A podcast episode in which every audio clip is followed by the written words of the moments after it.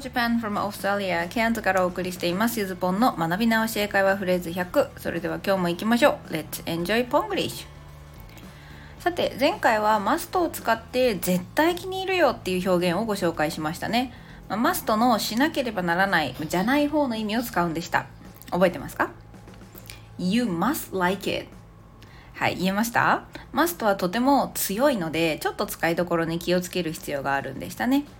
逆に看板などの注意書きにはその強さが必要なのでむしろマストが好まれたりします。外国でね街中看板などの英語を見かけたらちょっと見てみるのもいいかもしれません。そして後半は何々しなければならないの過去形、まあ、しなきゃいけなかったをどう表現するのかっていう話もしました。そして、まあ、プラスでね日本人が言いそうな感謝を伝える表現もこの have to 使えるんだよなんていう話もしましたね。さあそして今回は現在完了形のもう一つの役割をご紹介したいと思いますこの使い方は中学内容の組み合わせだとはいえですね一応まあ指導範囲的には高校で学ぶものでした23年前まではちょっと指導要領変わっちゃったんでちょっと今のやつ追いついてないんで分かんないんですけど、まあ、数学で言うとですねあの y イコール ax2 乗と2次関数みたいなものです。あの、マジで意味何言ってるか分かんない人はあのスルーしてもらって大丈夫。要は、あの、基礎は中学でそれぞれ学んでるんだけど組み合わせたものは高校内容に行くよっていう話です。OK today's phrase.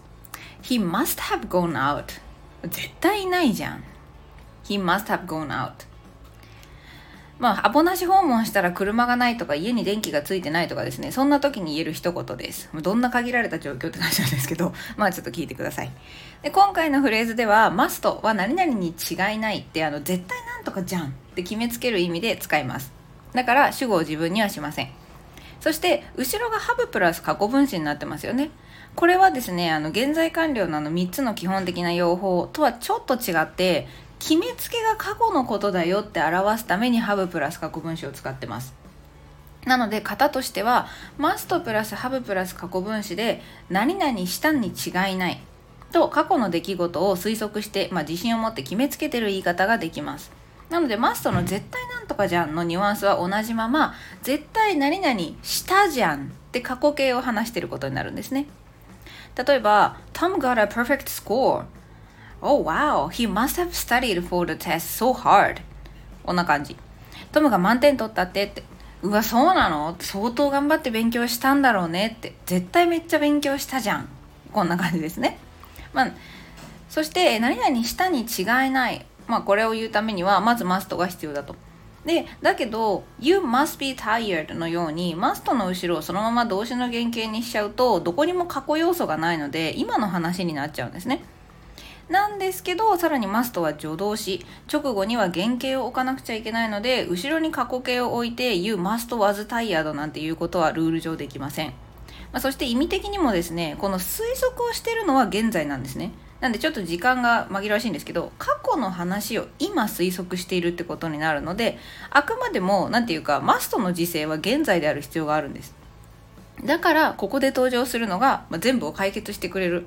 マストは助動詞だから後ろに原型しか置けない。だけど、推測した出来事は過去だったことが言いたい。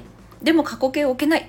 こんなジレンマを解決してくれるのが実はハブプラス過去分詞なんです。で、このハブであれば変態とはいえこうハズやハドにも変わるし、まあ原型って呼べますよねって話なんです。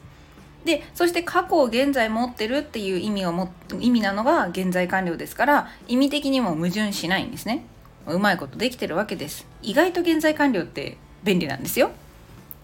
さあそしてこのハブプラス過去分詞は助動詞の後ろの他にも、えー、to プラス動詞の原型の、まあ、動詞の原型の部分。それから動名詞 ing 形なんていうのも、えー、過去を表す役割として登場したりします、まあ、内容としてはちょっとねあの、まあ、高校内容というか応用編に入ってくるので難しくてよく分かんなかった場合はの分かんなかったってコメントで教えてください。さあ、そしてですね、え今日プラスアルファの部分では、え昨日夜更かししたに決まってると。ドキッとした人いないですか？大丈夫ですか、まあ、こんなタイトルでですね、えー、もうちょっとかあの解説を続けていこうと思います。ハブプラス過去分詞は助動詞などをつけずに使った場合、yesterday や last なんちゃらなどの話を過去だけに限定してしまう単語と一緒に使うことはできません。それは当然。過去の話を今も持ってるって言ってるのにそれを昨日って限定しちゃったらえ今の話どうなったんって組み合わさらなくなっちゃうんですね。なので、まあ、普通にハブプラス過去分詞現在完了を使う場合 since をつけて何々から今までっていう風に yesterday とかラストなんちゃらをスタート地点として設定してあげる必要があります。なんですけど今日ご紹介した助動詞と組み合わせた場合のハブプラス過去分詞これは過去を表すっていう目的のために使ってるだけなので yesterday とか ago って言った過去の過去の一時点を表す単語とも一緒に使えますなので例えば Jack looks so sleepy Yeah, he's into YouTube these days. He must have stayed up late yesterday. こんな感じだね。Jack looks so sleepy. ジャックめっちゃ眠そうだねって。He's into YouTube these days. このところ YouTube にハマってるからね。He must have stayed up late yesterday. 昨日夜更かししたに決まってるよと。こんな感じです。最後の一文、これ実は言い換えもできて、あの、マスト使わないでやるとですね、I'm sure that he stayed up late yesterday. こんなふうに、I'm sure の後ろに過去形の文を続けることで、must have stayed up と同じ形も、も同じような意味も伝えることができます。でまあ、ちなみになんですけど must have も実は短縮ができて must must must ここねちょっと言いにくいんですけどこんな感じで短縮されたりもします助動詞とすら have はくっついちゃうんですね should have が should になったりそんなところですさあ、それでは Let's Try のコーナーです。今日は日本語を英語にする3問や楽しめる範囲でやっていきましょう。1問目、きっと出かけてるんだよ。きっと出かけてるんだよ。2問目、ニンニク食べたでしょ。ニンニク食べたでしょ。3つ目、あの人たちはきっと知らなかったんだよ。あの人たちは知らなかったんだよ。まあ、これね、must とか、まあ、I'm sure の部分を使って言ってみてください。はい、それではサンプルアンサーのコーナーです。今日もあなたは素晴らしい。1問目、きっと出かけてるんだよ。これは今日のフレーズですね。He must have gone out. He must have gone out. こんな感じです。2問目、えニンニク食べたでしょ。はい、You must have eaten garlic. You must have eaten garlic. このガーリックね、スペル的にちょっと形容詞っぽいんですけど、実は名詞です。で、形容詞にしたいときは、お天気同様に Y をつけですね、ガーリガーリキーなんて言ったりもします。さあ、そして3問目、えー、あの人たちはきっと知らなかったんだよ。They mustn't have known that. はい、これあの、マストノットの短縮形、マス、マストゥントってなんかトントンしないでですね、mustn't になるので気をつけましょう。They mustn't know, ごめんなさい。They mustn't have known that. They mustn't have known that ですね。